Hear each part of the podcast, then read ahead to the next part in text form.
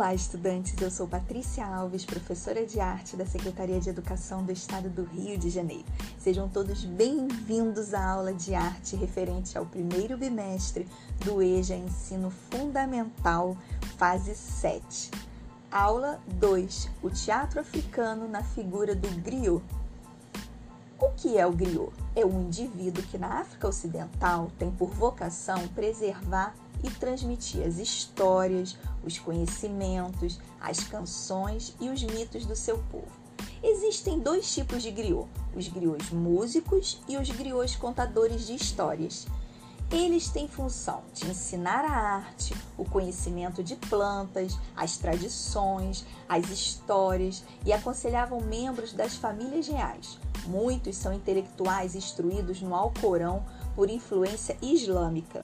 O griot é semelhante à figura do repentista no Brasil, com a diferença de que constitui uma casta, ou seja, eles costumam casar-se somente uns com os outros, ou seja, um griot ou uma griote, que é o que vale ao feminino, assumindo uma posição social de destaque em seu meio, pois é considerado mais que um simples artista.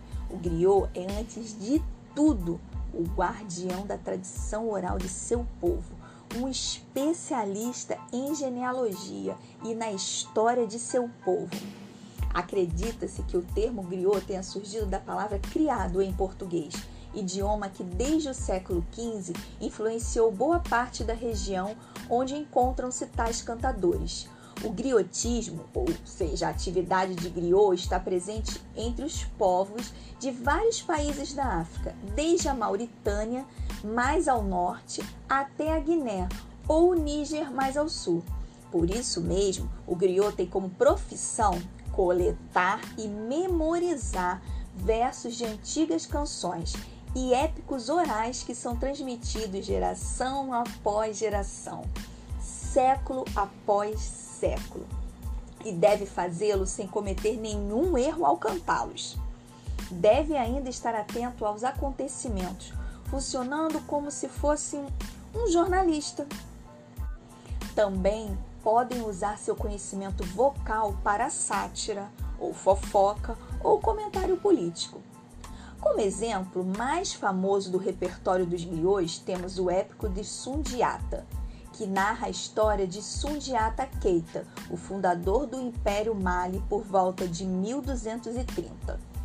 Os instrumentos utilizados por esses trovadores africanos para acompanhar seu canto são variados e vão desde a harpa africana, semelhante a um xilofone, até as diversas guitarras africanas, semelhante a um banjo moderno além de todo o valor cultural que tais personagens possuem no contexto social africano, sua música é de certo modo a base para boa parte da música negra que se desenvolveu na América do Norte, em especial o blues.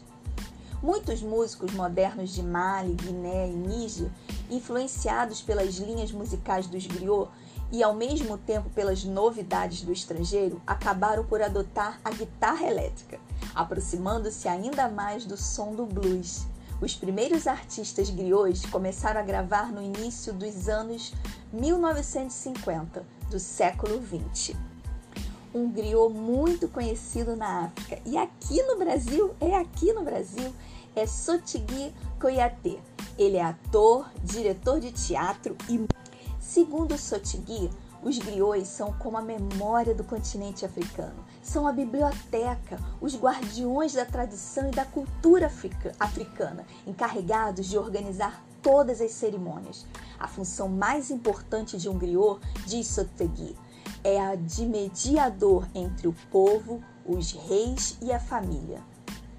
Ele diz ainda: a gente não se torna griot, a gente nasce griot é algo que passa de pai para filho e não somente homens são griots. Existem mulheres também e elas são muito poderosas na cultura africana. Eu quero agora falar de um artista que usou a arte africana mais intensamente. Foi o espanhol Pablo Picasso. Esse pintor incluiu referências diretas dessa arte em suas obras, sobretudo de máscaras tribais.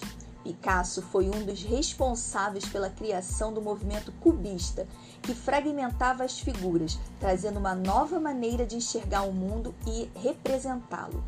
Mas antes da fase cubista, o pintor esteve mergulhado em inspirações da arte da África e produziu muitas obras com alusões africanas, o que o auxiliou a chegar às bases do cubismo. Espero que vocês tenham gostado. Até nosso próximo podcast. Um abraço.